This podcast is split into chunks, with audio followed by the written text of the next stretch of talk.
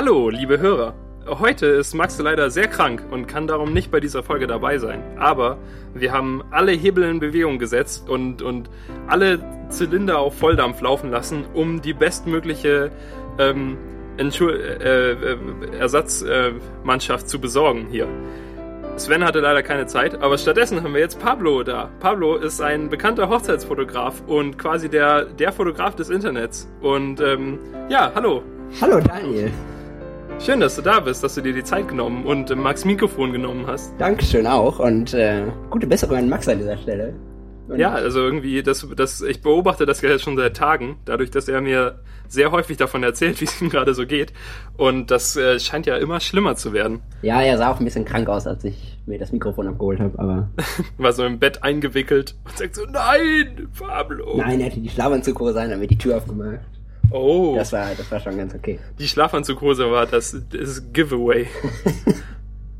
Genau. Ähm, gut, ähm, ja, also du bist ja, ähm, erzählen wir doch mal ein bisschen über dich, weil du bist ja nicht so die Internetberühmtheit wie Max und ich. Das stimmt, Also, auch wenn du mich gerade so angekündigt hast. Wer halt, also wer Max und mich vielleicht auch so auf Twitter ein bisschen verfolgt, wird natürlich ab und zu dich äh, wieder wiedersehen, vermutlich. Aber ähm, ja, du bist, ähm, du wohnst auch in Hamburg und du studierst Informatik und ähm, und sonst so? Genau, ähm, ich glaube, ich habe schon zwei Jahre vor Max mit meinem Studium angefangen. Ha, Ähm, wie findest du es so? Ähm, super, doch, es macht Spaß, aber ich bin nicht der schnellste und fleißigste Student. Das zeigt Also sich, du bist jetzt, darum bist du jetzt auch immer noch im zweiten Semester. Nee, aber ich belege nächstes Semester sehr wahrscheinlich ein Modul mit Max zusammen, der wie gesagt zwei Oh. Jahre nach mir angefangen hat.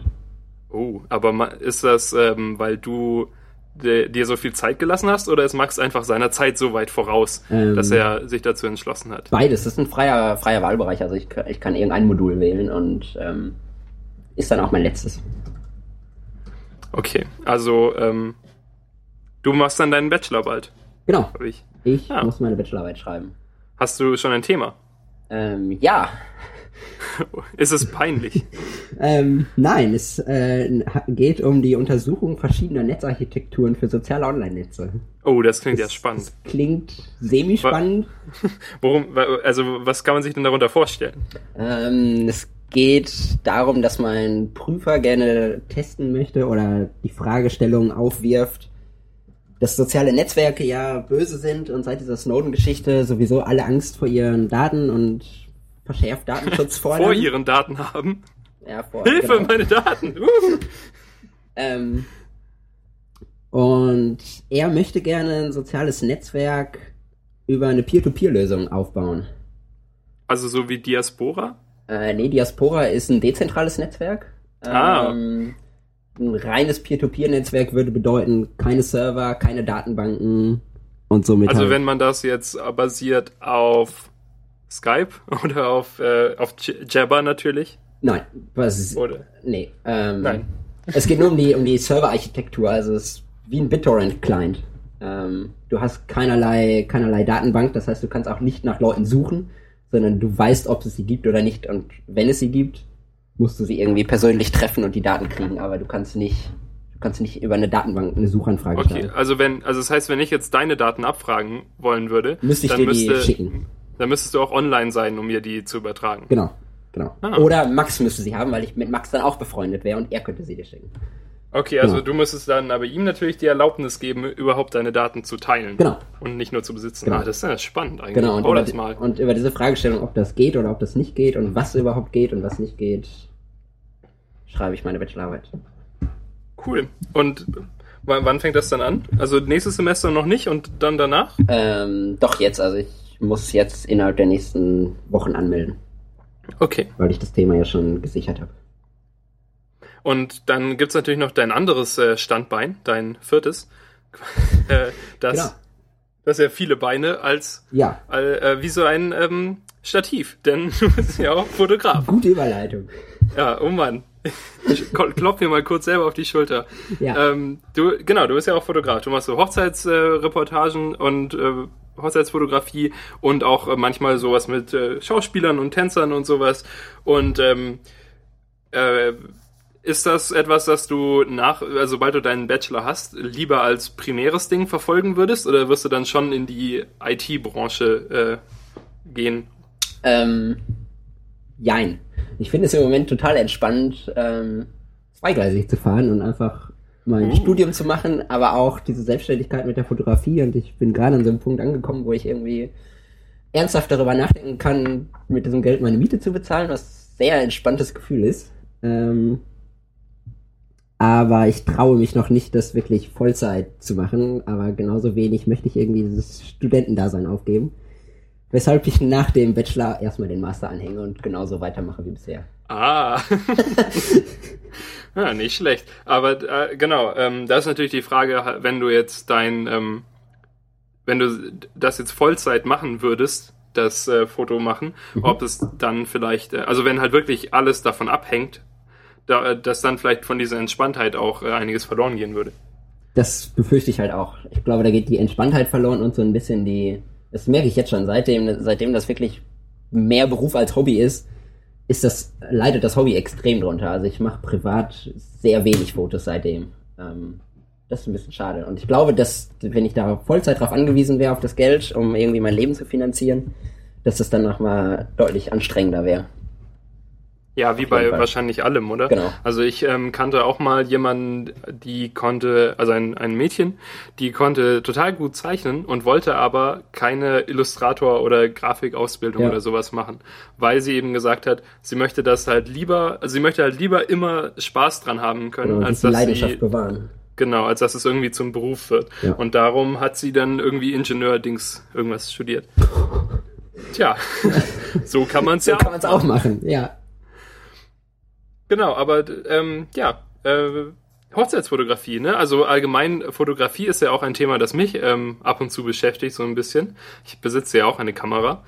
Und darum dachte ich, das wäre ja die Gelegenheit in diesem Tech-Podcast, also diese, das war ja mal ein Tech-Podcast, Das stimmt. mal ein bisschen über Fotografie-Equipment zu sprechen und was man so auf jeden Fall haben sollte, wenn man ähm, so ein super erfolgreicher Fotograf werden möchte wie du. Und dann werden wir vielleicht noch den Bogen schlagen dazu, wie es überhaupt so ist mit Hochzeitsfotografie. Gerne auch umgekehrt, je nachdem, äh, was, was denn deine Präferenz da ist. Du bist ja hier der Gast.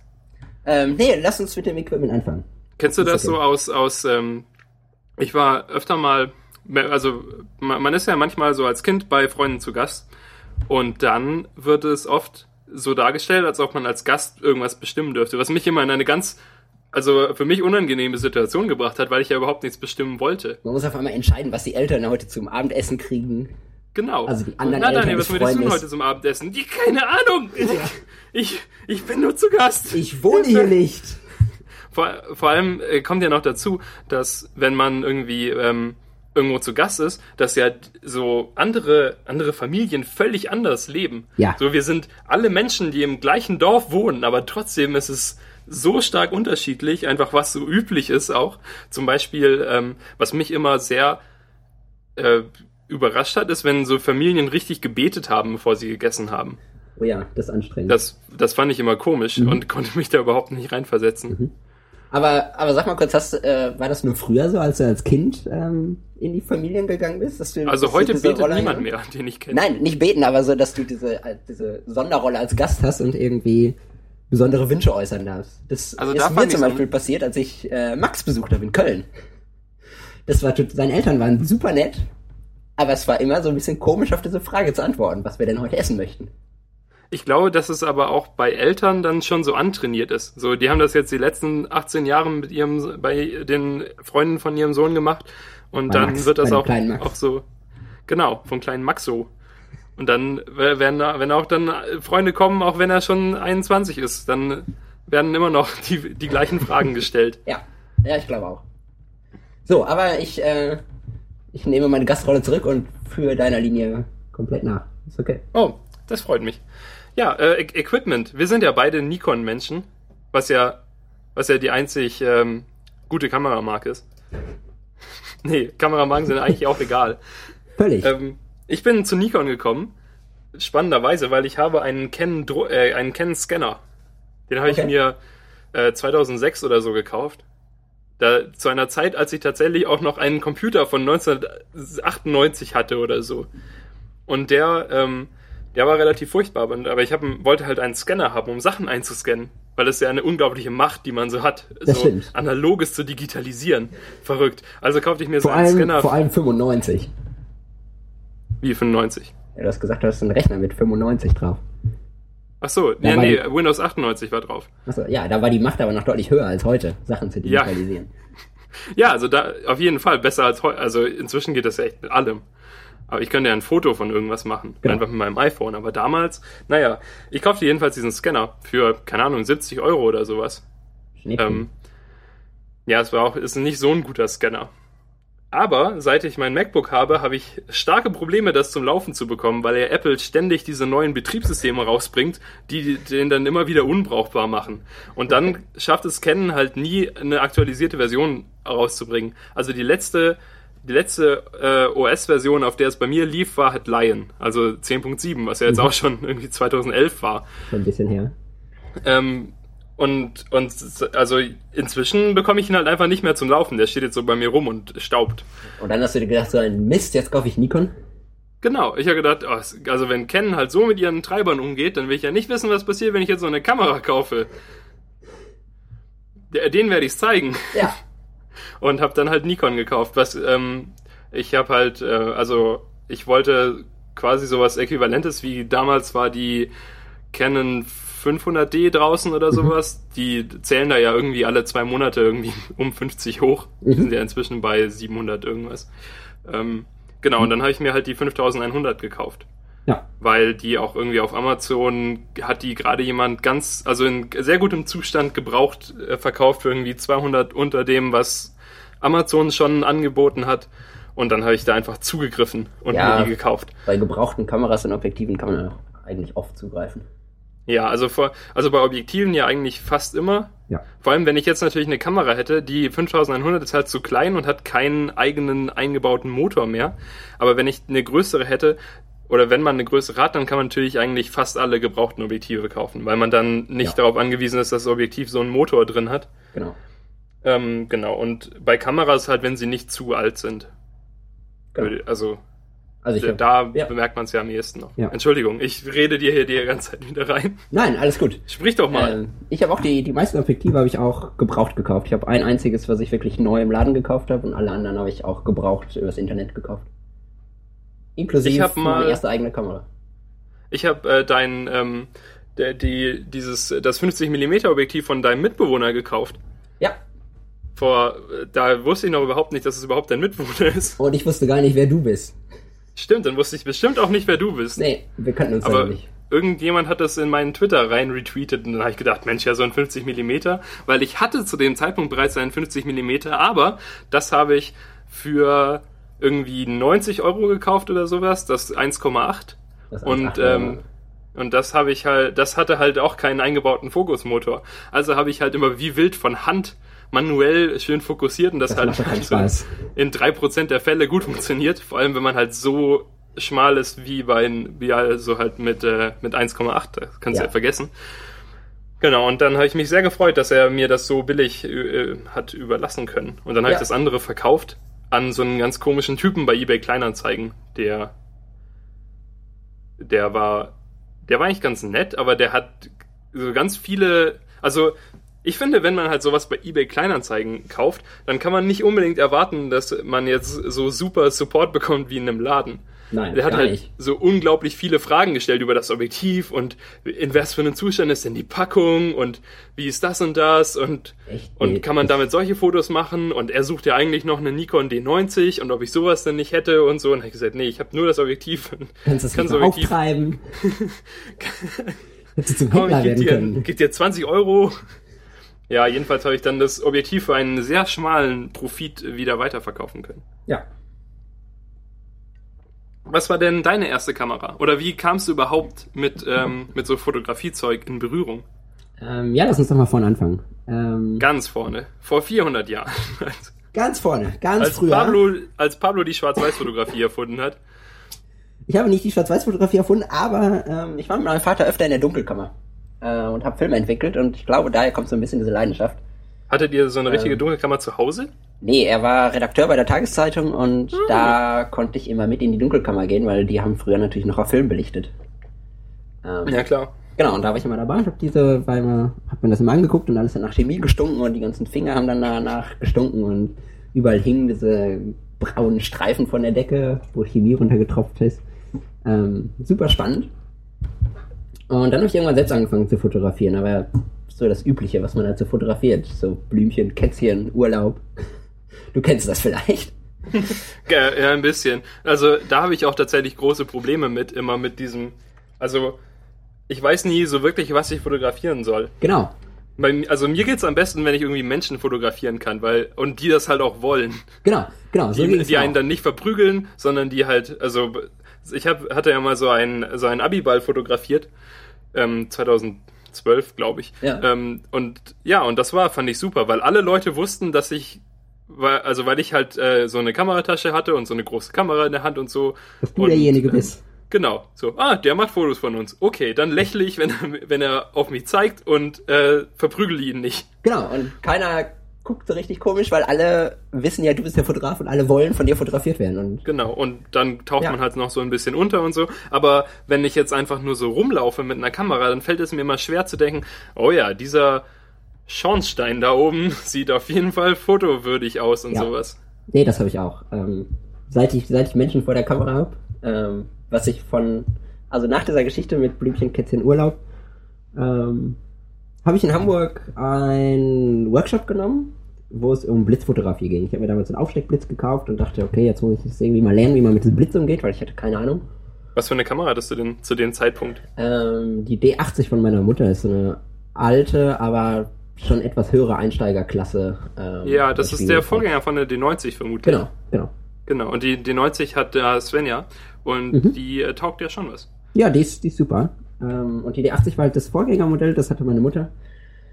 Und das habe ich ziemlich runter genutzt. irgendwie so für diese ersten Shootings benutzt und in diesem Workshop benutzt. Und ähm, dann hatte ich halt diesen Aufsteckblitz, hatte keine Ahnung, wie ich den bediene oder was ich damit anfangen soll. Und habe mir dann so einen Workshop gesucht.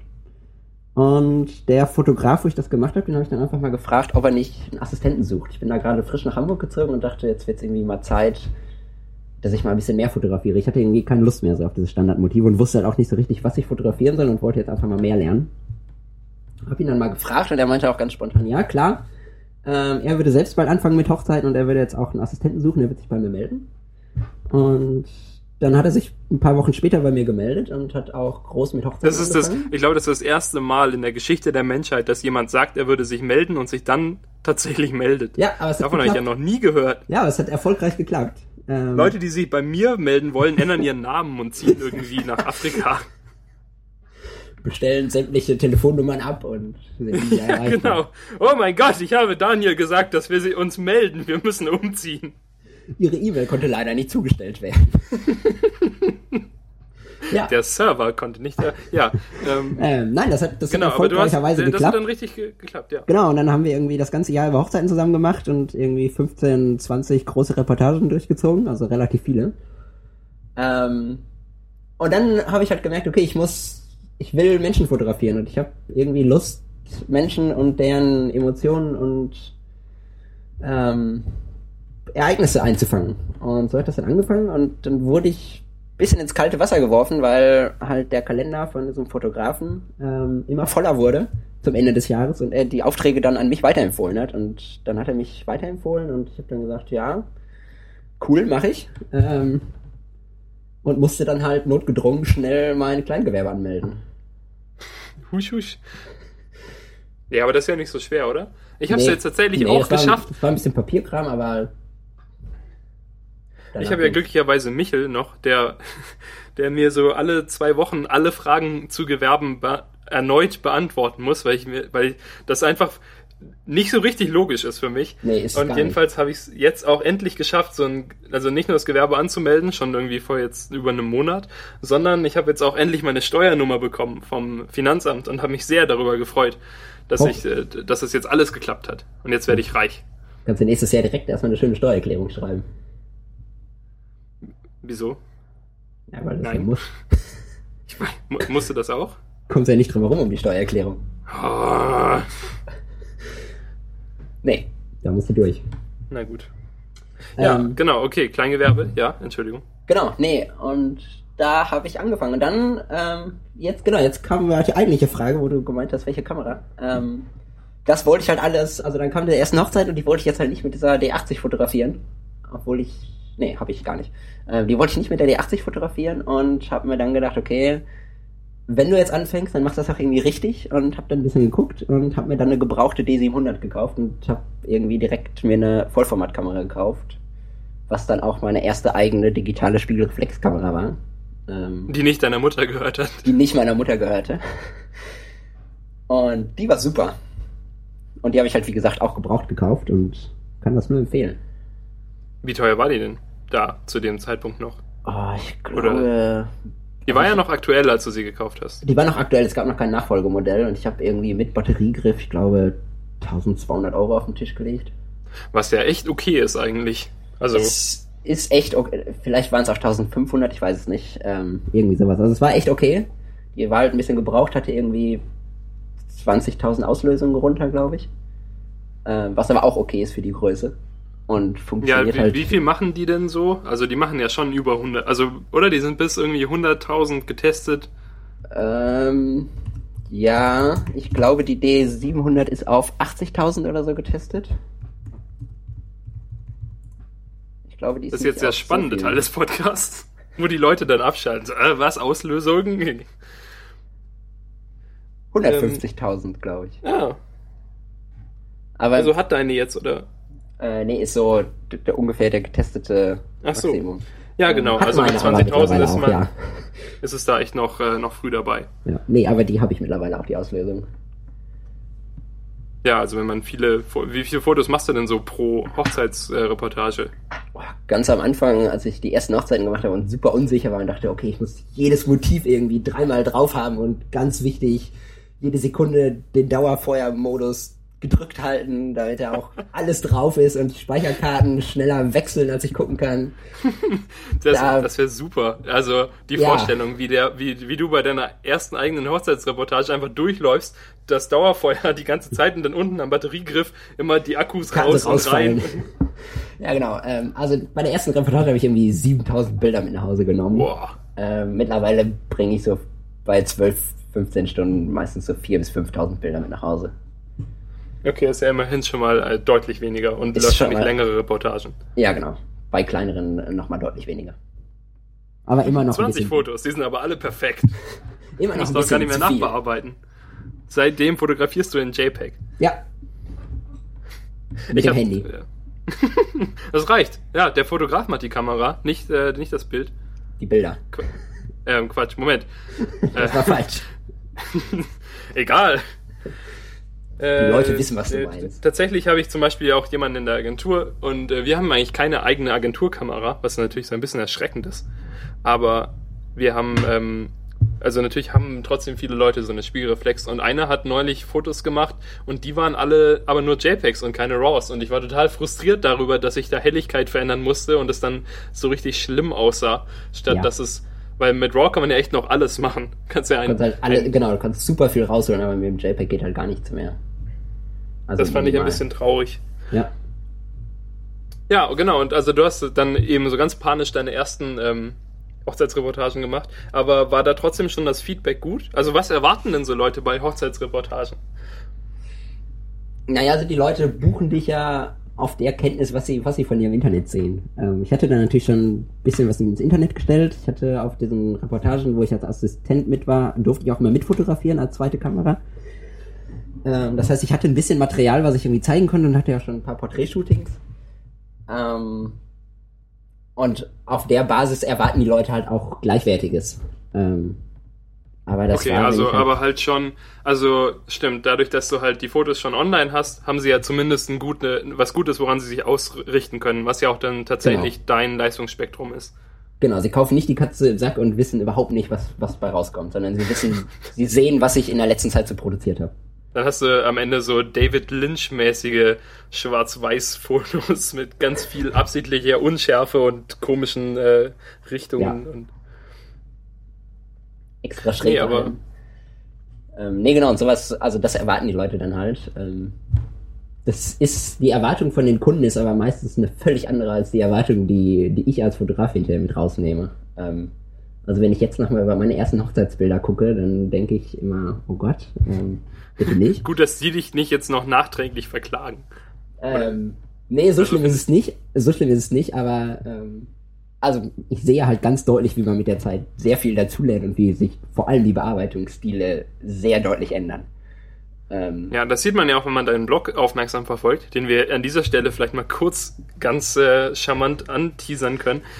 Wenn man auf deine Webseite geht, pabloheimplatz.de oder auf blog.pabloheimplatz.de, dann ähm, findet man ja da deine Fotos und so und ja. ähm, kann ganz weit in die Vergangenheit zurückreisen und da deine so ganz alte Fotos sehen. Und das ähm, habe ich irgendwie, mache ich tatsächlich sogar ab und zu, wenn ich ähm, wenn du dich amüsieren manchmal such, ja, genau, wenn ich ein neues Profil von dir erstelle, dann, nee, wir suchen manchmal in der Agentur Fotos, die ungefähr tatsächlich den Stil haben, den du so fotografierst. Und wenn okay. wir dann so ein, wenn ich dann mal in den seltenen Fällen, in denen ich, in denen ich so ein, ein, ein Moodboard erstellen soll, da klaue ich immer Fotos von deinem Blog und hau die da rein und sage, die sind doch super, nehmt die. ja. Ich hätte kein Problem damit, wenn ihr mich demnächst bucht und äh, die Reise nach Berlin bezahlt.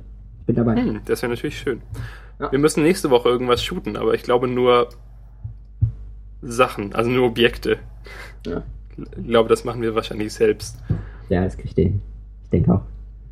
Aber falls sich die Gelegenheit anbietet, werde ich das auf jeden Fall mal machen. Und man kennt okay. sich ja nicht umsonst. Genau.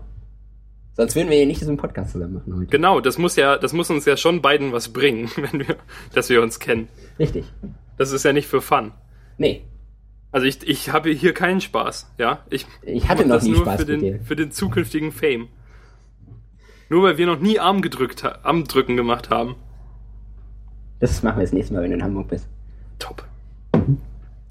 Ähm, genau, also ja, jedenfalls erkennt man da auch so ein bisschen, ähm, wie du tatsächlich auch immer besser und cooler wirst. Dankeschön. Ähm, ja, die, die Bearbeitungsstile variieren halt stark mit der Zeit und ich kann meine alten, nach einem halben, dreiviertel Jahr kann ich meine Bearbeitungsstile nicht mehr sehen, die ich davor produziert habe. Ich glaube, das geht fast jedem Fotografen so. Ähm, oder auch jedem, also, der irgendwie was, kreativ arbeitet. Ich glaube, das geht dir mit Website-Design oder, oder Designern generell genauso. Und natürlich, wenn man halt so Code sieht, den man vor einem halben Jahr geschrieben hat. Oh ja.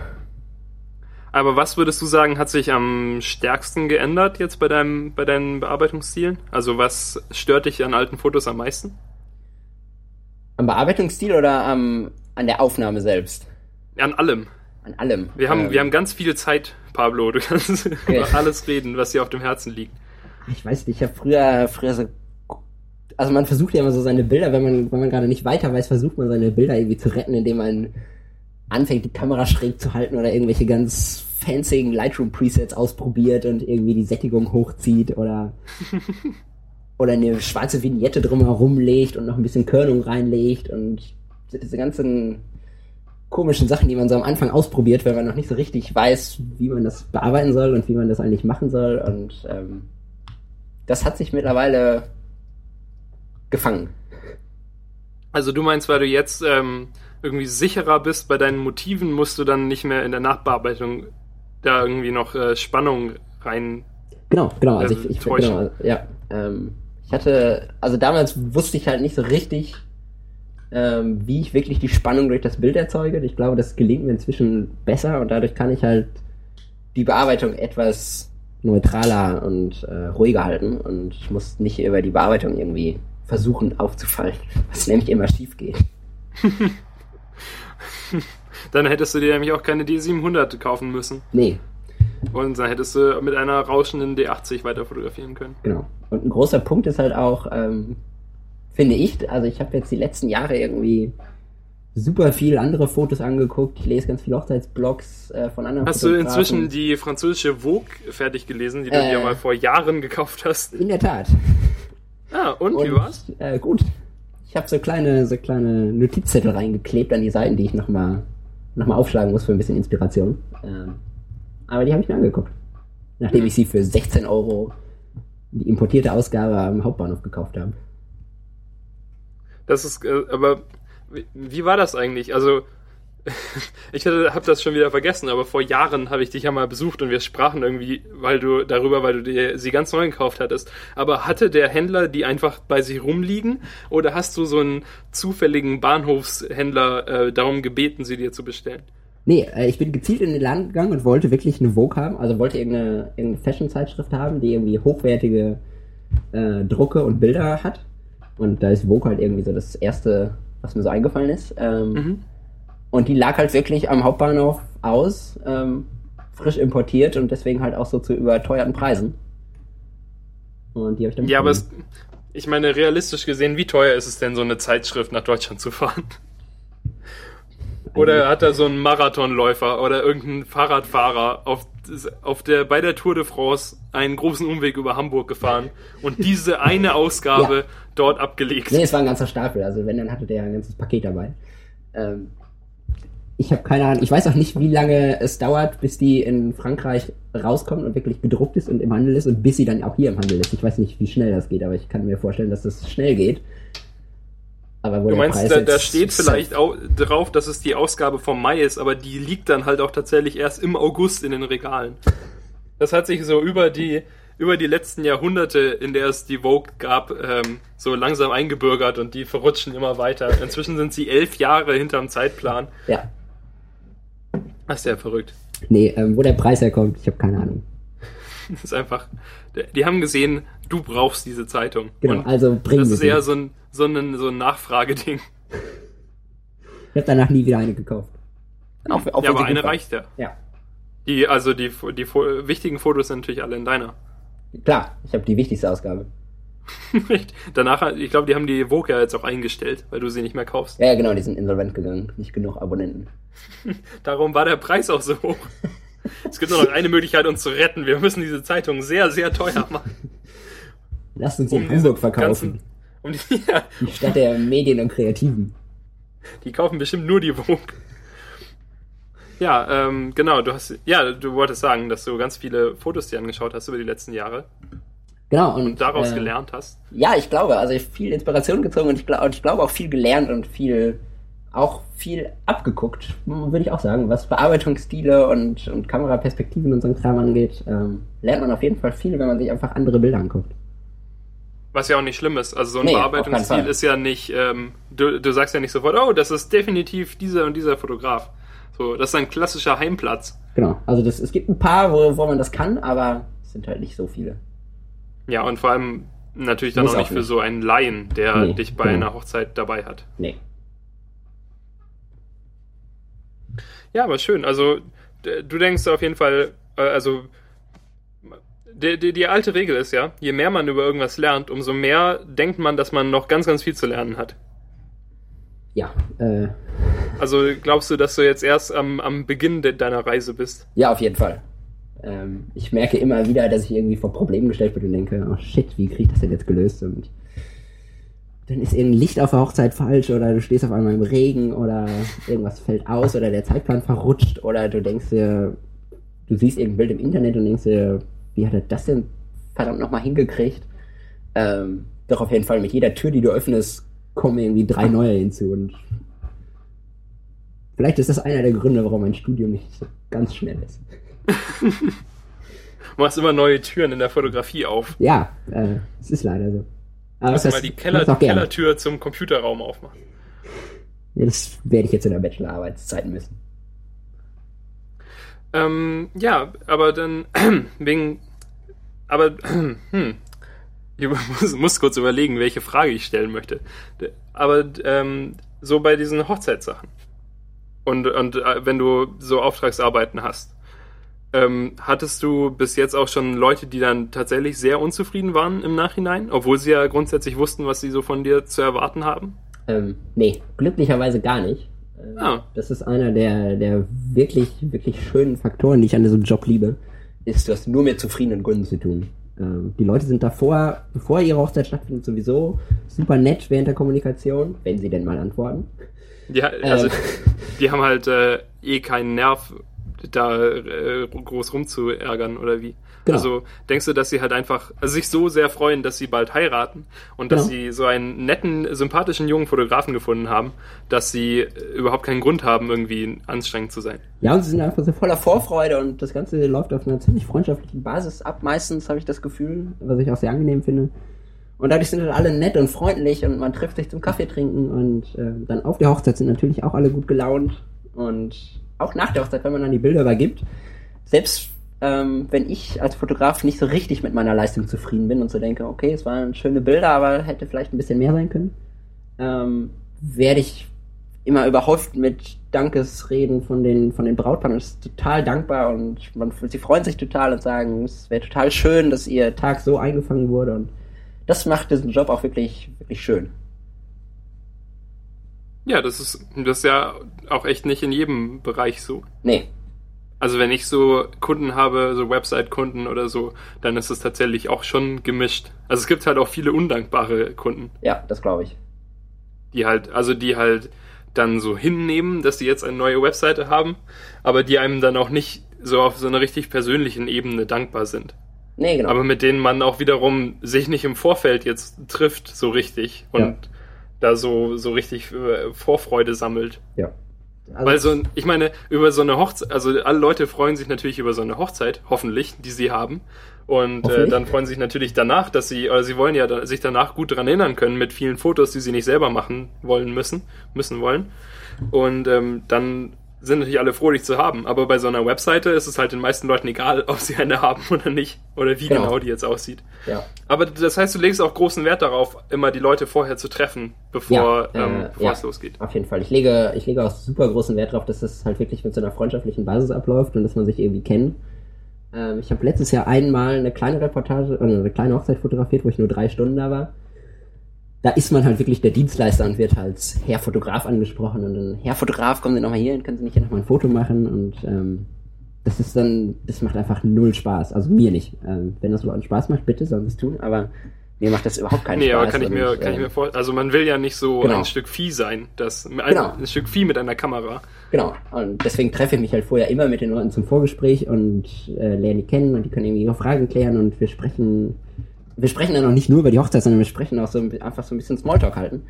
Äh, und sich Ja, kennen, auch so, und um sich kennenlernen kennenzulernen, geg- Genau, um ja. sich kennenlernen gegenseitig. Und ähm, bisher waren wir uns auch immer alle sympathisch. Und dann läuft es halt auch auf der Hochzeit sehr freundschaftlich ab. Also gerade wenn man irgendwie zwölf Stunden dabei ist, dann ist man halt, dann verbringt man als Fotograf mehr Zeit mit dem Brautpaar als irgendwie die Trauzeugen und ist die ganze Zeit dabei. Ähm, und dann muss das halt irgendwie freundschaftlich sein, sonst macht das, glaube ich, keinen Spaß.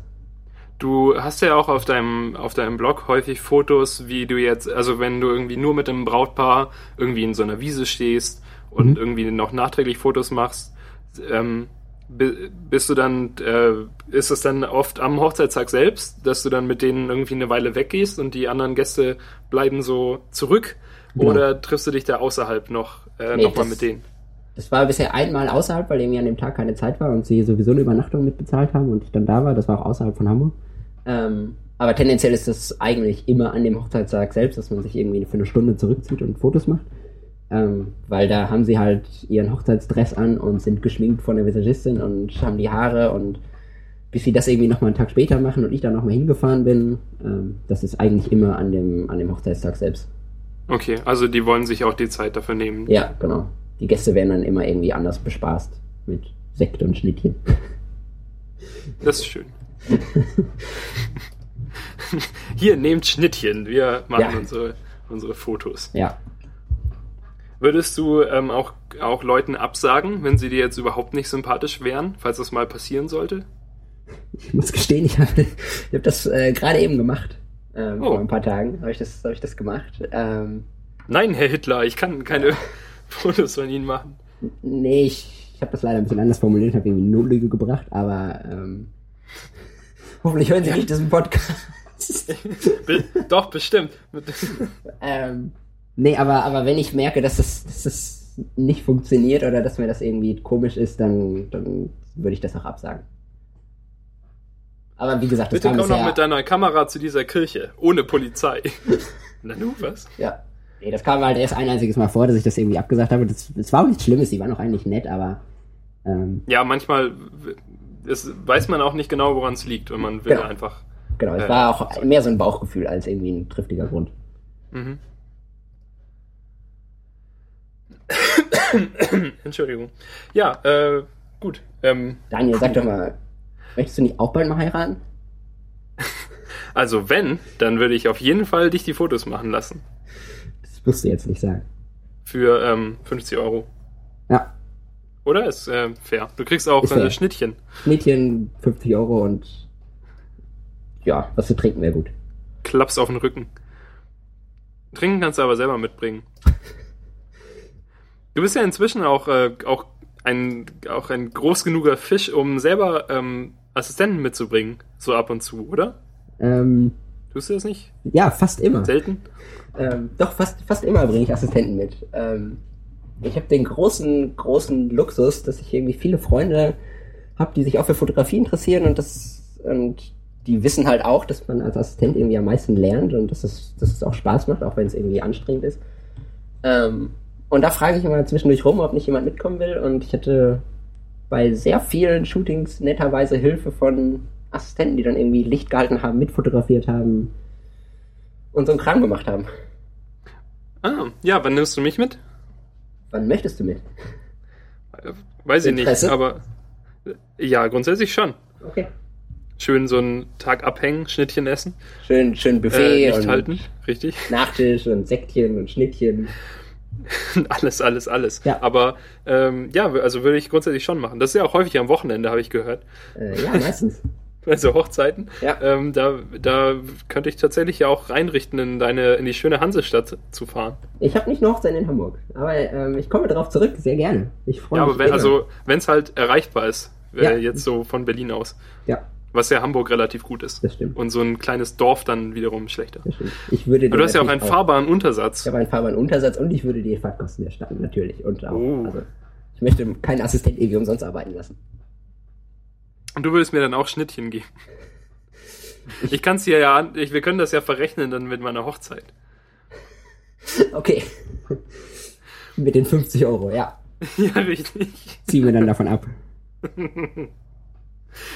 Nee, genau. Ähm, ja, was, was nimmst du also für Equipment mit auf so eine Hochzeit? Ähm, Also, wie viel muss denn so ein Assistent da tatsächlich schleppen? Vielleicht war das jetzt eine ganz schlechte Idee und Nee. man muss eigentlich so vier riesige Lampen und so Nee, einen nee, Dieselgenerator tragen. nee, gar nicht. Ähm, vor allem muss der Assistent, ich will den Assistent gar nicht die ganze Zeit tragen lassen. Ähm, ich finde es viel wichtiger, dass irgendwie jemand dabei ist, der aus dem zweiten Blickwinkel mitfotografiert und, und einfach da ist und einfach mit aufpasst und einfach, dass jemand dabei ist. Finde ich viel wichtiger, als dass er irgendwie meine Tasche trägt. Ähm, auch wenn du nicht drum herum kommen wirst, zwischendurch meine Tasche zu tragen. Wie so ein Golfcaddy. Äh, ähm, nee, aber so prinzipiell halt zwei Kameras ähm, irgendwie für Backup-Lösung und meistens nehme ich so vier bis fünf äh, Objektive mit, ähm, um halt irgendwie alles einmal abzudecken und so ein paar Aufsteckblitze und irgendwie ein Laptop, um die Sachen zwischendurch zu backupen und einen Reflektor und äh, so ein Lampenstativ und äh, also dieser ganze Kram, der irgendwie anfällt und aber das schmeißt man dann alles ins Auto und das meiste braucht man dann hinter, am Ende gar nicht und man trägt eigentlich doppelt so viel, als man eigentlich gebraucht hätte. Aber man ist halt trotzdem froh, dass man es dabei hat. Ja, weil so, also ja, man fühlt sich ja sicherer. genau, weil wenn man es nicht dabei hat, ist es halt scheiße. Dann braucht man es nämlich Dann auf jeden Fall. brauchen ne? Heute brauchen wir doch den Reflektor auf keinen Fall. Ja. Okay. Hm. Aber dann. Nee, aber dann, äh, so viel, ja so viel ist das gar nicht. Ja. Ähm, puh. Der, Ich weiß nicht, der ich Fotograf glaub, macht ich doch die habe- Kamera, nicht, nicht das Bild, wie du Richtig. vorhin so schön gesagt hast. Der, das Stativ macht doch den Fotografen. Äh, ja, ich weiß nicht. Ich bin nicht sicher, ob ich jetzt alle Fragen gestellt habe, die es über Hochzeiten zu Hochzeitsfotografie zu stellen gibt. Aber ich fand, äh, das sind tatsächlich Fragen, die mich schon, schon lange so halbwegs beschäftigt haben, wo ich dann ab und zu überlegt habe. Aber wo ich dann dachte, dass es auch komisch ist, wenn ich dich jetzt so aus dem Blauen heraus einfach diese, Fra äh, diese Fragen auf Twitter frage oder sowas. Und jetzt habe ich sie bis heute mit mir rumgetragen. Das Und jetzt weiß ich alles. ist schön, dass ich sie dir erklären konnte. Gut. bin ja auch ähm, bis heute nicht dazu gekommen, irgendwie Blogposts zu schreiben, wo ich irgendwie was dazu erzähle oder schreibe oder sage oder überhaupt Ja, damals vor fünf Jahren, als du mal vorhattest, so erklärende Blogposts zu schreiben. als du mir noch schöne Grafiken gemalt hast. Oh ja, das waren noch Zeiten. Ja. Ja, dann sind wir fertig. Tschüss, Bar. Danke für die Einladung. nee, das, wir sind ja noch ganz früh. Okay. Du musst dir jetzt leider noch irgendwas ausdenken. Ähm, ja, nee, erzähl doch mal, erzähl doch mal was zu deiner Hochzeit. Äh, also angenommen, möchte, möchte Daniel bald heiraten. Äh, nö. Möchte Daniel überhaupt irgendwann in seinem Leben mal einmal heiraten? Aber puh, das ist echt schwer zu sagen. Also, da, das, äh, das äh, trifft mich jetzt natürlich schwer, diese Frage. Wird dir jetzt ein bisschen Ähm, zu privat, ne? Das ist natürlich schon ein, ein ganz schönes Thema. Also jetzt lege ich ja mein Herz offen. Ja. Ich glaube, dass ich nicht unbedingt heiraten möchte. Okay. So, also ich finde halt das so, also es ist schwierig, weil man hat natürlich Vorteile, wenn man heiratet, bis auf, dass man halt verheiratet ist. So steuerlich. Also, ja, steuerliche Vorteile und sowas. Die Frage ist, ob es das quasi wirklich wert ist, dass man dann diese Bindung eingeht. Das weiß ich auch nicht. Also, weil man bekommt halt diese steuerlichen Vorteile, aber grundsätzlich ist es ja trotzdem eher so, ein, so eine theoretische Bindung, Ja. die halt dann irgendwie noch vom Staat festgehalten wird Ja. und so. Definitiv. Und dann, und dann hängt man halt ganz tief irgendwo drin. Und kommt dann nur schwer und teuer wieder raus. Richtig. Also vor allem, wenn ich dann natürlich mal super reich bin und so eine Yacht habe und so ein Schloss, Genau. dann, dann wird das ganz schön schwer für mich, Ja. da wieder vernünftig rauszukommen. Ja, das musst du vorher planen.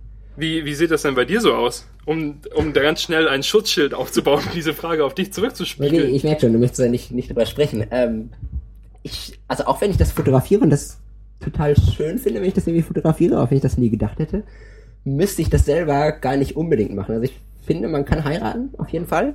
Ähm, aber ich brauche halt nicht so diese Heirat mit vielen Leuten und groß, großes Tamtam und große Ah ja, das Feier kommt ja und natürlich noch Kirche dazu. und das würde ich halt gar nicht brauchen. Also mir würde halt irgendwie, am liebsten würde ich halt irgendwas Kleines auf irgendeiner verlassenen Wiese oder Waldstück mit halt den engsten Freunden und Bekannten machen und fertig. Aber halt nicht so ein, nicht so ein großes Ding, wie ich die Aber immer gerne meinst du, fotografiere. das ist so, ist das so ein amerikanisches Ding eigentlich? Ich weiß nicht, wie waren denn früher so Hochzeiten in Deutschland? Ich habe das Gefühl, dass diese riesigen Hochzeiten oder diese immer größer werdenden Hochzeiten irgendwie durch so amerikanische Filme zu uns herübergespült werden. Und dass halt da die Hochzeiten so groß inszeniert sind und das darum hier auch gemacht wird? Das ist eine gute Frage. Ähm, ich habe, bevor ich in diesen Job reingestolpert bin, habe ich mich nie mit Hochzeiten auseinandergesetzt. ähm, weil ich halt nie so ein besonders großer Fan von Familienfeiern generell war. Ähm, Oh, Familienfeiern sind ganz furchtbar. Genau. Ich, ich bin, das, also glücklicherweise ist ja meine Familie tief in sich zerstritten. Ja, meine darum auch. Muss ich nie, muss ich nie zu Familienfeiern Ja. gehen. Aber ähm, ja, danke Oma. Es geht, es geht mir auch genauso. früher, als das noch nicht so war, war das echt immer ganz schlimm. Ja, Weil äh, dann genau. ist es irgendwie, ja komm, heute ist, heute hat der äh, irgendwie Oma so und so irgendwie Geburtstag. Komm, wir fahren da jetzt hin. Ich denke, nein, warum? Ja, und alle Weil lächeln es sich war halt- an und sind irgendwie auf so eine. Ja, aber es war halt auch immer furchtbar. Mein großes Problem ist ja zusätzlich noch, dass ich vier Jahre älter bin als mein nächster Bruder Okay. und auch sonst irgendwie viel älter bin als irgendwelche Cousins und sowas. Aber auf der anderen Seite bin ich natürlich auch viel jünger als alle Erwachsenen. Also so, keine Ahnung, da war ich ja. zwölf. Und dann Ja, bist du natürlich man der halt- Einzige. Und musst dich Genau, und dann im hängt man da halt so mit ein dem Gameboy bisschen beschäftigen. zwischendrin. Was, wie bitte? Muss dich im Zweifelsfall dann mit dem Gameboy beschäftigen. Ja, aber das konnte man natürlich auch auf so Familienfeiern nichts machen, weil nicht machen, weil da so viele ähm, oder halt das waren ja auch häufig dann nicht nur Familienfeiern, sondern dann waren da irgendwie noch andere, äh, weil, weil meine Großeltern hatten irgendwie jedes Jahr irgendein komisches Jubiläum, bei dem dann ganz viele Leute eingeladen waren. Und muss dann- ständig da sein. Dann sind dann halt diese ganzen alten Leute immer und dann kannst du ja auch nicht Gameboy spielen. Und in Großcousin und die Großnichte und wer das alles Ja. kommt. Und Leute, die man noch nie gesehen genau. hat, die dann sagen, boah, du bist aber groß geworden. So, wer bist du? Ja. Wo kommst du her? Le Hilfe! Leute, die einen auf einmal in den Arm nehmen wollen. Ja, aber ich bin deine Mutter. Was? so wahnsinnige Familien.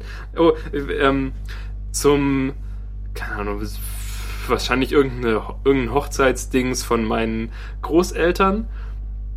Ähm, das fand irgendwann mal statt. Also es war wahrscheinlich 2007 oder 2008 oder so. Da ähm, gingen wir dann hin. Also so meine meine Eltern und meine Geschwister und ich und so. Und wir waren total underdressed dann, als wir ankamen, was wir erst dann gemerkt haben, weil es war halt so ein schöner Sommertag und es war auch nicht so, also es war irgendwo in so einem Restaurant, aber halt nicht so ein feines Restaurant, sondern halt so ein normales Restaurant.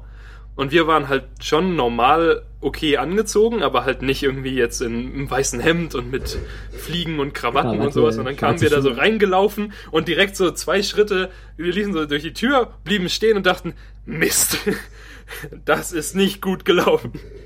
Und dann saßen wir halt den ganzen Abend da so dazwischen, so in, in, in T-Shirts und in Jeans und sowas und zwischen den ganzen Leuten, den Hundertjährigen in Anzügen und Ja, sowas. habt ihr mal nett gegrinst und Ja, hallo. Oh, da, ja, da ist man noch froh, dass diese Familienfeiern ein Ende haben. Irgendwann, ja, aber Ja. halt nach, nach gefühlten vier Tagen. Ja. ja, aber auch, dass man sie jetzt nicht mehr, nicht mehr. Also ich bin froh, dass ich jetzt so. keine mehr machen muss. Ja, no, noch, aber das kommt bestimmt bald wieder. Wenn wir die Wenn wir mal- 100-Jährigen in dem Anzug sind. Ja, wenn, wenn wir mal richtig alt sind Genau. und uns richtig freuen, dass wir zu irgendwas eingeladen werden. endlich mal unter Menschen gehen. Und dann, oh Mann, und dann die jungen Leute wiedersehen. Und dann Mensch, bist du groß geworden. Was, ist das denn? Und dann sagen die, ein Gameboy. Ein, ein Playboy, was? Ja, absichtlich alles falsch aussprechen. Ich glaube, es sind nur so Trolle. Ja. Die machen das doch alle mit Absicht.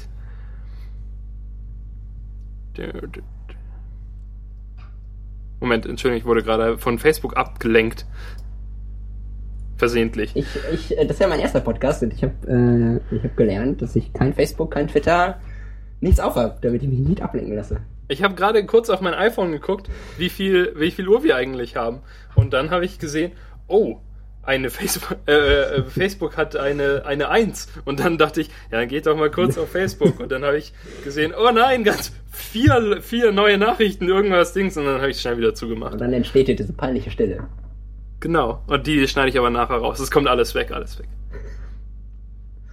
Ähm, ja, und du so mit Familienfeiern? Ich sehe, das ist ein Thema, das dir sehr unangenehm ist, über das du nicht sprechen willst.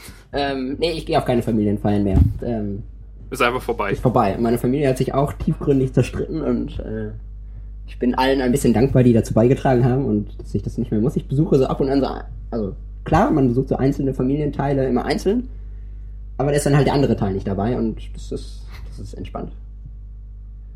Aber das ist halt auch dann schwer, wenn man so zu den wenigen Vernünftigen gehört, die mit allen halbwegs klarkommen, oder? Oder gibt es auch welche, mit denen du überhaupt nichts zu tun hast? Nee, ich komme mit allen halbwegs klar, aber untereinander kommen sie halt nicht klar und genau. Ist nicht ganz einfach.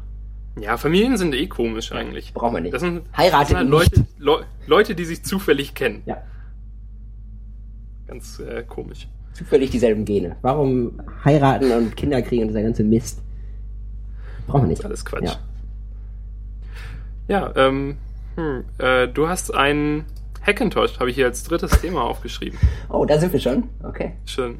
Oder? Oder möchtest du noch. Ich weiß nicht, ich dachte du. Entschuldigung, ich wollte hier nichts, nichts wegnehmen. Du bist der Boss. ich du weiß bist nicht, der Gast. Ich, ich dachte, du wolltest äh, Equipment-Tipps haben und Oh, Sachen stimmt. kaufen. Ah, du das hatte ich erzählt. jetzt völlig vergessen. Ja, sehr, sehr gut, dass du das Erzähl doch ansprichst. mal. Also, folgendes. Durch, äh, über Umstände kam ich, oder komme ich diesen Monat zu relativ viel Geld. Oh, Was gratuliere. Also halt einfach, weil ich, ähm, weil ich ja auch Semesterferien habe und dadurch Vollzeit in meiner Agentur arbeiten darf. Moment, Und das hat aber nichts, dadurch- das hat aber nichts mit der Oma zu tun, die du gerade erwähnt hast, oder? Nee, Okay. als ich sie umgebracht habe und ihr gesagt habe, schreib dein Testament um. Jetzt sofort. Ähm, nee, ich glaube, meine. Ich weiß nicht, ich sch- schätze mal, dass meine Großeltern nicht lächerlich vermögend sind. Sodass sie mir so richtig viel hinterlassen würden. Mhm. Aber man weiß es nicht. Mhm. Immerhin haben sie ein Haus. Wie alte Menschen das meistens haben, oder? Ja, alte Menschen haben halt einfach ein Haus. Haben immer ein Haus, Ich, glaube ich ich. verstehe das Ja. einfach nicht. Ich könnte mir gar nicht richtig vorstellen, so ein richtiges Haus zu besitzen. Also ein komplettes Haus. Ach doch. Also irgendwann vielleicht schon. Aber die Frage ist natürlich auch, wo. Genau, nicht in Berlin oder Hamburg. Nee, auf keinen Fall. Ich denke auch, wenn ich das nächste Mal umziehe, werde ich auf jeden Fall in eine kleinere Stadt ausweichen. Ostfriesland. Also wenn ich, wenn ich dann irgendwie mit dem, wie bitte? Ostfriesland. Ostfriesland ist Ja. eine Stadt. Ich dachte, das wäre so ein Landstrich. Nee, das ist jetzt einfach nur so ein genereller Tipp. Da gibt's auch viele Städte, ist schön. Viele alte Menschen, viele Häuser. Aber es ist noch in Deutschland. Ja, Okay. natürlich. Es ist kein eigenes Land, so wie Luxemburg. Nee. Ähm, okay, ja, also mehr finde ich ja schon okay. So, also äh, finde ich schon gut. Ja. Vielleicht ähm, mache ich das ja. Nee, Dann ziehen wir alle schön zusammen in eine Farm. Ja. Wird vielleicht ein bisschen langweilig, so sehr weit weg von der Stadt, ein bisschen einsam. ich bin schon ganz froh in Hamburg. Ja, also Hamburg ist ja aber auch schon wieder ein Stück kleiner als, äh, als Berlin. Ja. Also ich merke halt so, also ich finde es schon gut, so was es halt an coolen Leuten hier so gibt und äh, dass man halt auch ähm, leichter an Aufträge kommt als zum Beispiel in Stuttgart. Also hier habe ich tatsächlich relativ viel zu tun, auch so nebenbei und so freiberuflich und immer wieder irgendwelche coolen Sachen. Mhm. Und in Stuttgart war es halt gar nicht so. Und ich weiß nicht, ob das nur daran lag, wen ich, wen ich so kannte oder ob das halt jetzt einfach, oder vielleicht auch, dass ich jetzt älter werde und mir eher Leute zutrauen, dass ich irgendwas machen kann. Oder halt, weil Berlin eine bessere Stadt ist, in der mehr Leute wohnen, die auch irgendwas machen wollen. Doch, ähm, ich glaube das auch. Also so viele meiner Hamburger Freundeskreise verspotten Berlin ja mal ein bisschen und äh, sind ja sehr froh in Hamburg. Ich wohne auch total gerne in Hamburg, aber ich gehöre halt auch zu den Leuten, die sich vorstellen könnten, in Berlin zu wohnen, auf jeden Fall. Ich könnte mir halt auch genauso gut vorstellen, wegzuziehen, weil es halt auch so viele Wahnsinnige gibt. Und Leute, die so, die so richtig gestresste Großstädter sind. Aber Und die gibt's hier doch auch. von- Also, ja, genau, darum möchte ich halt vielleicht eher in so eine mittelgroße Großstadt ziehen. So unter der Millionengrenze. aber das möchte man halt auch noch nicht jetzt mit Anfang, Mitte 20. Ja, oder? jetzt noch Sondern nicht. halt also, wie gesagt, ich mache jetzt natürlich auch erstmal mein, mein schönes Studium fertig Ja. und so, aber ähm, man weiß ja nie, was die Zukunft so bringt. Genau. Jedenfalls, um auf mein ganzes mega viel Geld zurückzukommen, Genau, du hast viel Geld. habe ich, über, hab ich überlegt, ob ich mir, ob ich meine Fotografieausrüstung aufstocke. Oho. Und zwar habe ich ja, wie gesagt, noch diese 5100 und die wäre, glaube ich, so das erste, was ich upgraden würde. Weil die Was- macht zwar, was die macht zwar an sich dabei? gute Fotos. Wie bitte? Was hast du denn noch für, dafür, dabei, also für Objektive? Ich habe einen 50 mm äh, 1,4, Mhm. also das, was äh, Tien hatte. Mhm. Und dann habe ich ähm, so dieses 35 mm 1,8, das du auch hast. Mhm. Hatte? Mhm. Hatte, ah. Und ähm, sonst habe ich noch so ein, also halt da- dieses Kit-Objektiv, das dabei war. Okay, ja. Also ich dachte halt so, ja, mit 50 und 35 ist man relativ gut abgedeckt und das sind ja auch die günstigeren, die Ja. aber trotzdem wichtig sind. Ja. Und ähm, genau, also und also die würde ich ja auf jeden Fall behalten grundsätzlich Ja, ähm, klar. erstmal. Und ähm, die an der Kamera hänge ich aber ein bisschen weniger, weil sie halt so klein ist. Also das ist mein größtes Problem eigentlich. Aber möchte weil nicht ich- jeder eine kleine Kamera? Ich hab, wie bitte? Jeder möchte doch eine kleine Kamera haben. Und Ja, aber nicht so klein. Also du willst ja schon eine Kamera, die du festhalten kannst. Und ich habe halt nicht so kleine Prinzessinnenhände.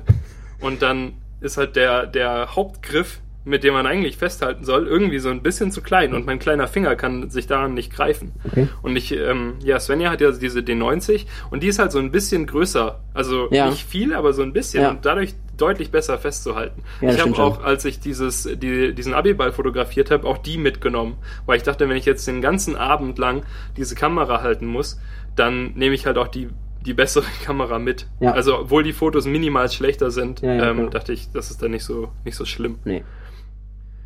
Jedenfalls, ähm, naja, momentan hat man es ja bei Nikon so ein bisschen schwer, wenn man immer noch im, äh, im kleinen Format bleiben möchte, Ähm, weil es halt, weil es halt nur die äh, 7100 noch gibt. Genau, aber die ist doch super. Ja, also die möchte ich mir grundsätzlich auch kaufen, vermutlich. Ja. Also die, die 300S irgendwie wird ja nicht mehr geupdatet wohl. Also die, die 400 lässt ja jetzt schon seit Jahren auf sich warten Ja, und niemand Da, weiß, ob die jemals rauskommen wird. nee, genau. Und vermutlich gibt's ja Ende des Jahres oder sowas eine neue 7000er, die dann halt vermutlich die Lücke endgültig schließen wird. Und dann halt, Ja, aber die, dann wa- war's das. aber die 7100 ist, ist top. Ha- ähm, hast du die auch schon benutzt? Ich hatte die in meiner Hand, ja, top. Und auch die 7000 hatte ich in der Hand. Das ist halt wirklich eine geile, eine, geile Kleinformatkamera. Also, um, wenn du nicht auf Vollformat gehen willst, ist sie auf jeden Fall das Beste, was du kriegen kannst. Also ich lege halt keinen so großen Wert auf Vollformat, denke ich. Also vor allem, ähm, es wird ja auch irgendwie immer unwichtiger, weil halt die Sensoren auch inzwischen so gut sind, dass du keinen großen Unterschied mehr hast, ob du jetzt Vollformat hast oder nicht. Ja, Oder? Du, hast noch. Jetzt kommt natürlich der Vollformat-Verteidiger und Nee. sagt, "D- doch, natürlich, das ändert alles. Ähm, nee, ich sehe das schon so. Also klar, die kleinen Sensoren werden immer besser und ich hätte auch gerne so eine, so eine ganz kleine spiegellose Kamera irgendwie für unterwegs. Einfach weil ich nicht. Willst du zufällig meine kaufen? nee, die ist mir zu groß. Oder willst du lieber so diese. Äh, Nikon bringt ja vermutlich bald diese 2300 oder sowas raus. Keine Ahnung, wie die dann wirklich heißen wird. Aber die soll jedenfalls so klein sein wie diese ganz kleine Canon-Spiegelreflex. Nee, ich will gar keinen Spiegelreflex. Eher so, sowas, so eine Fuji. so, also so, so in diese Ah. Richtung von so einer Fuji oder Olympus Pen oder sowas. Also wirklich, wirklich sowas Kleines. Ähm, weil ich nehme meine Kamera einfach nicht mehr privat mit, einfach weil sie groß und schwer ist und ich Objektive wechseln muss und dann immer viel dabei habe und auch alles teuer und ähm, deswegen nicht. Also ich bin gar nicht so der Vollformatverteidiger, aber es ist alles super. Ich liebe den Sensor und er bietet mir super viel. Ähm, Und du hast ja jetzt auch die D800, ne? Genau, ich habe jetzt die D800 abgegradet als also als, jetzt als neue Erstkamera und konnte dann meine 700 als Zweitkamera zurückstellen. Hast du die dann auch wieder gebraucht gekauft? Nee, die habe ich leider blitzneu im Laden gekauft und ein halbes Vermögen dafür auf den Tisch gelegt. Nehmen Sie all mein Geld. Ja. Ich will die Megapixel. Genau so war es. Nehmen Sie schon, bevor ich es mir anders überlege. Nehmen Sie schneller, schneller, schneller. Ja, ähm, genau, also super Kamera, super Sensor. Ähm, ich liebe auch diesen Vollformatsensor. Also Vollformat bietet halt nochmal noch mal deutlich mehr Dynamik und, und Kontrastumfang, äh, Dynamikumfang im Gegensatz zu dem äh, kleinen Sensor. Tatsächlich? Ja, ähm, Wo, man woher kann, kommt das? ich weiß es nicht, man kann aus den RAW-Dateien nochmal mehr rausholen. Aber kann das nicht daran liegen, dass du eine bessere Kamera hast? Also, dass der Sensor an sich besser ist und nicht nur, weil er Vollformat ist? Auch, aber ähm, ich kann auch aus der 700er mehr rausholen als gleichwertige ähm, Kleinformatkameras. Ähm, Okay. Also das tendenziell schon recht, dass natürlich diese Sensoren irgendwie auch mitwachsen und auch deutlich stark anwachsen und irgendwie super gut werden. Ähm, aber du hast vor allem noch einen, noch einen technischen Unterschied äh, bei dem Vollformat und zwar hast du mehr Unschärfe im Bild. Also wenn du mit einer sehr offenen Blende fotografierst, irgendwie 1.4, 1.8, äh, 2.0, sowas, ähm, dann hast du ja immer einen kleinen Bereich, der scharf ist. Ja. Ähm, und dieser Bereich ist bei der Vollformatkamera deutlich geringer. Das heißt, du hast mehr Unschärfe. Das kann man Ja, positiv das- das ansehen, nicht, das kann man aber auch negativ ansehen. Also es hat Vor- und Nachteile. Liegt das nicht daran, vor allem, dass man näher rangehen muss? Um halt, also wenn du jetzt das gleiche Bild machen willst mit einer kleinen und einer Vollformatkamera, dann musst du ja mit einer Vollformatkamera näher rangehen. Genau, weil ich diesen, diesen Crop nicht habe. Zoom-Faktor-Dings. Genau. Und dadurch ist doch die Unschärfe größer, oder? Ähm, Na, na. jetzt kommen ja so physikalische Fragen. Ähm, Ich auch? dachte, das ist also. also, ja, auf jeden Fall auch. Im, Aber Im Endeffekt fällt ja trotzdem einfach nur das Licht durch die Linse auf den Sensor. Und wie groß der Sensor ist, ist ja eigentlich für die Menge der Unschärfe egal. Aber dadurch, dass die, dass du halt mit der Vollformat näher rangehen musst, ist halt der, also ist glaube ich die Unschärfe im Vergleich größer. Aber auf der anderen Seite hast du ja zum Beispiel auch mit einem, wenn du ein Zoom-Objektiv hast, ein, ein deutlich, also auch noch mehr Hintergrundunschärfe, als wenn du jetzt ein sehr weitwinkliges Objektiv hast. ja, klar. Von dem her ist es ja eigentlich so, wenn du das, wenn du gleich weit weg bist, hast du mehr Unschärfe mit der Kleinbildkamera. Weil es stärker gezoomt ist. Ja, wenn ich dieselbe. Ja. Weil dann quasi die ich, Unschärfe, die du Tele, hast, wenn ich eine vergrößert Tele wird. drauf habe, genau. Aber nicht, wenn ich einen Genau. Weitwinkel drauf habe, dann nicht. Ja. Also du kannst zum Beispiel mit einem, ähm, also insgesamt glaube ich, dass, dass bei einem Vollformat dieser, diese Unschärfe-Ebene nochmal ein Tick größer ist. Ähm, das kann ich dir jetzt nicht physikalisch nachweisen. Ich ähm, möchte, dass du das auf einer Tafel aufmalst. genau, mir fehlt auch das passende Wort dafür, aber ich behaupte, dass das so ist. Ist auch egal.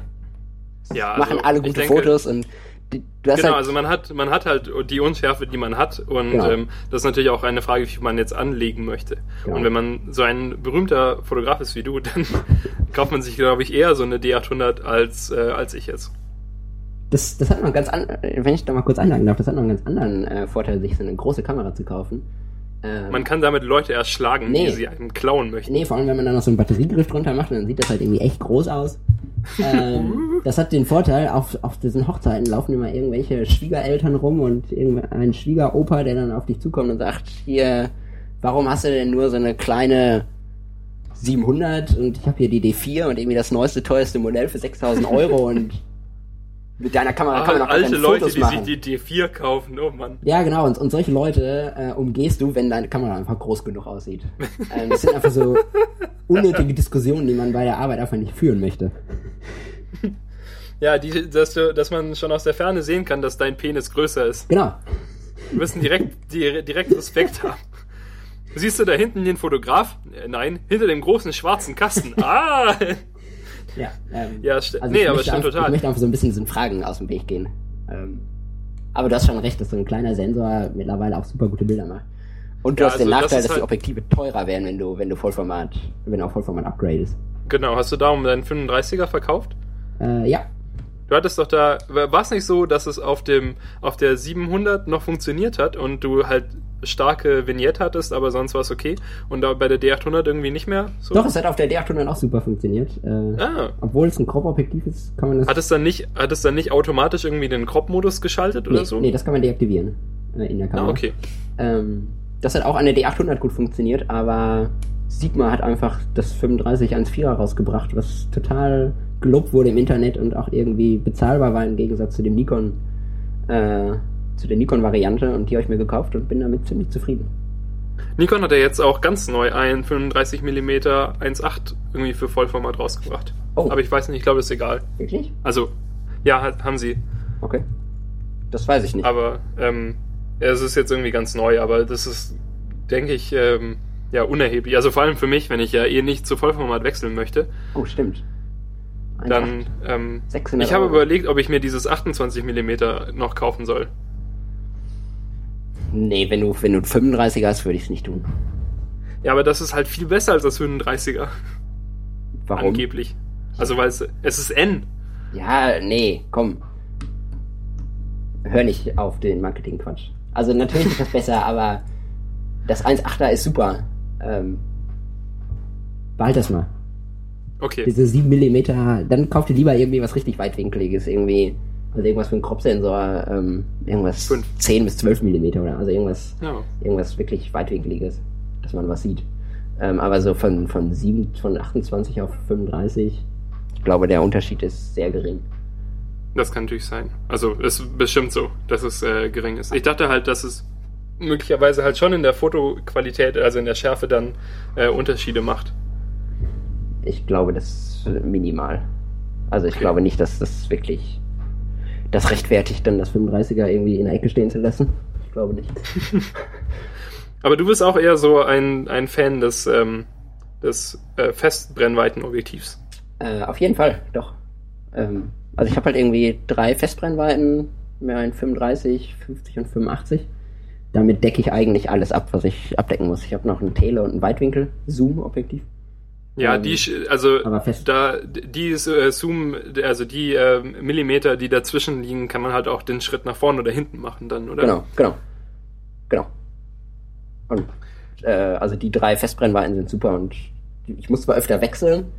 Ähm, auf Hochzeiten habe ich mir jetzt angewohnt, dass wenn kein Assistent dabei ist, dass ich einfach beide Kamera dabei habe und irgendwie unterschiedliche Festbrennweiten drauf und dann einfach mit beiden äh, fotografiere. Aber Festbrennweiten super. Ja, also würde ich auch. Also ich habe auch schon mal drüber nachgedacht, mir irgendein Zoom-Ding zu kaufen, aber dann denke ich wiederum, dass ich nicht genau weiß, wofür ich das jetzt Mhm. speziell einsetzen würde, wofür ich momentan, also welcher, welcher Anwendungsfall mir fehlt, Ja, genau. den ich momentan nicht abdecken Ja, kann. genau. Also wenn ich mal mit der Kamera aus dem Haus gehe, mache ich meistens halt einfach 50 Millimeter drauf und laufe dann herum. Ja, Und äh, das reicht eigentlich fast immer. Vor allem auch zum Beispiel auf dieser, auf diesem Abiball, den ich hatte, ähm, was ja, den ich hier immer wieder äh, zu Rate ziehe, weil es das einzige ist, wo ich mal wirklich viele Fotos von Leuten machen konnte, indem ich herumlaufe. Ähm, da hatte ich eben auch das eigentlich, äh, das Objektiv fast die ganze Zeit drauf. Ja, also da hast du ja auch äh, meistens eine vorgegebene Situation und du weißt, worauf du dich einstellst. Also es passiert ja nichts Genau. richtig Unerwartetes. So, hier wird es dunkel bald und darum Genau. Ähm, ja, ich konnte mir zum Glück da auch einen, einen Blitz ausleihen. Ich glaube, du hast mir dann ähm, auch noch Tipps gegeben zu dem Blitz, weil ich hatte, ich glaube, da hatten wir mal gesprochen. Da haben wir, deswegen. da haben wir drüber gesprochen, ja. Genau, und ähm, das hat auch sehr gut funktioniert. Schön an die Decke und so. War verrückterweise eine, also es war irgendwie in der Stadthalle Und es gab trotzdem Bereiche, in der die Decke einfach so quasi wie ein normaler Raum Zimmerhöhe. war. Und ähm, da konnte man halt sehr gut an die Decke fotografieren. Dann kam es äh, schön wieder runter Sehr gut. gestrahlt. Das war schön. Gut. Ähm, ja, und 85 Millimeter, so, schon, also lieber 85 als 28? Ähm, Oder sind 85 auch egal? 85 sind super, vor allem am Vollformat. Ähm, also deine 50er sind ja ungefähr wie meine 85er. Ähm, Ja, grob, und ja. 85 liebe ich einfach für, für Porträtfotos, also für wirklich Close-Up-Porträt. Ähm, Weil man dann nicht so nah rangehen muss an die Leute. nee, aber auch weil man mehr Unschärfe im Hintergrund kriegt und ähm, Ah, stimmt. das einfach, genau, aber auch man muss nicht so nah rangehen, doch, das, äh, das Also mit so einem irritiert auch viele 50er am. Vollformat stehst du den Leuten ja quasi schon echt im Gesicht. So, und jetzt mach das mal mit dem 35er. genau. Ähm, da muss man halt nah ran und das irritiert viele Leute, die nicht gewohnt sind, fotografiert zu werden. Ja, je weiter man wegstehen kann, umso besser. Also Mhm. wer- ich hatte davor, was halt kein so Rumlauf-Ding war, habe ich ähm, Fotos gemacht für die Abi-Zeitung eben. Also ich habe Ab- Abi gemacht und im Jahr danach habe ich äh, geholfen, die Fotos für die Abi-Zeitung zu machen. Und dann, weil die so gut geworden sind, habe ich eben auch die, das, äh, den Abi-Ball fotografiert. So sollte das laufen. Und- so mit der Ja, aber, aber seitdem hatten, hatten diese Abiturienten irgendwie kein gemeinsames Event mehr, für das sie mich gebraucht hätten. äh, ja, schade. Es ist wie wenn man so den ersten Gig für eine Firma bei der Firmenauflösung hat. ja, du wirst dann demnächst wieder eingeladen zum Klassentreffen. Oh ja, da freue ich mich schon in acht Ja, Jahren. Da darfst du wieder Fotos machen. Ähm, und ähm, da habe ich auch mit meiner Kamera fotografiert, mit dem 50 mm irgendwie. Und das war halt, da stand man halt mit der Kamera trotzdem schon relativ nah dran. Ja, also genau. 50 werden ja ungefähr zu 75 Genau. oder so. Und dann wollte man natürlich auch vor allem irgendwie das Gesicht drauf haben. Und da waren natürlich auch viele Leute dabei, die halt fotografiert werden mussten, in Anführungszeichen, Mhm. weil halt jeder ein Foto haben musste Wird dieses dann so ein bisschen zurückgezogen. die hat. sich total geziert haben Ja. und so. Und wir hatten dann so äh, halt das total cool gesetupt, so dass die Kamera direkt in den Laptop gesteckt wurde und dann die Fotos immer direkt gleich in Lightroom aufgetaucht sind, wenn man sie gemacht hat über diese tethered Aufnahmedings Ja, und so. tethered. Und die wurden dann automatisch schwarz-weiß gemacht, weil die ja auch am Ende schwarz-weiß gedruckt wurden. Total fancy. Geil, richtig Und professionell Studio. also ich habe mich halt, ähm, ich habe ja schon Photoshop benutzt, ganz lange davor und so. Und dann Photoshop hat natürlich immer so seine Quirks und seine Sachen, die es natürlich nicht kann, obwohl es sie können sollte. Aber bei Lightroom ist es halt so, ha, ich wünschte, es könnte das und das. Und dann klickt man zweimal und sagt, oh, es kann es. Es Und dann geht. freut man sich. Ja. Ja, und dann habe ich mich eben auch so ähm, mal halt da reingearbeitet, bevor ich da hingefahren bin und habe dann immer so gedacht, ja, und wenn ich jetzt die einfach über USB anschließen könnte, das wäre so gut. Hey, Moment mal, das geht ja. Äh, total toll. Und dann konnten halt die Leute sofort ihre Fotos aussuchen, die sie tatsächlich haben wollten, oder sagen, dass sie ne- es nochmal probieren möchten. Und dann konnte man die gleich als ähm, genommen markieren und dann war alles perfekt. ja, das funktioniert. Also besser halt, als wenn jetzt irgendjemand die Fotos macht und dann muss man die erstmal sortieren und dann irgendwie Zuschriften bekommen und dann sagt man, ja, und ich möchte DSC-0351 und irgendjemand ist ja nicht zufrieden mit seinem Bild und möchte das gerne nochmal oder möchte das auf gar keinen Fall nochmal und ach ja. Also Fotos von Abiturienten machen ist halt, also so in diesem Setup ist halt schon eher Luxus. furchtbar, aber der, das, ähm, es, es war okay, so wie wir es organisiert haben. Ja. Und ich hatte halt auch zwei Freunde von mir dabei, die in dem Jahrgang Abi gemacht haben, die mir, die da mitgemacht haben. Und von dem her war es schon äh, total okay, wie es wie es geworden ist. Ja. Das glaube ich. Und du so? Was war dein, was war dein äh, schlimmstes äh, Fotografieerlebnis? Also, was, was ich jetzt bis jetzt völlig außen vor gelassen habe, ist ja, du machst ja nicht nur Hochzeitsfotos, sondern du machst ja auch diese, zum Beispiel so Schaus Schauspiel-Shootings. Machst du das einfach, ähm, weil du da Lust drauf hast? Oder Ähm, ist das, äh, ist das nur für dich oder ist das auch für die, von Nee. denen du Fotos machst, irgendwie für deren Portfolio oder so? Das ist für die. Ich muss, äh, mein allererstes bezahltes Shooting ähm, war damals eine Schauspielstudentin, ähm, über die ich netterweise über die Apfelkatze ähm, auf Twitter, Apfelkatze, ähm, über Maren dran gekommen bin. Und die hat mir das empfohlen.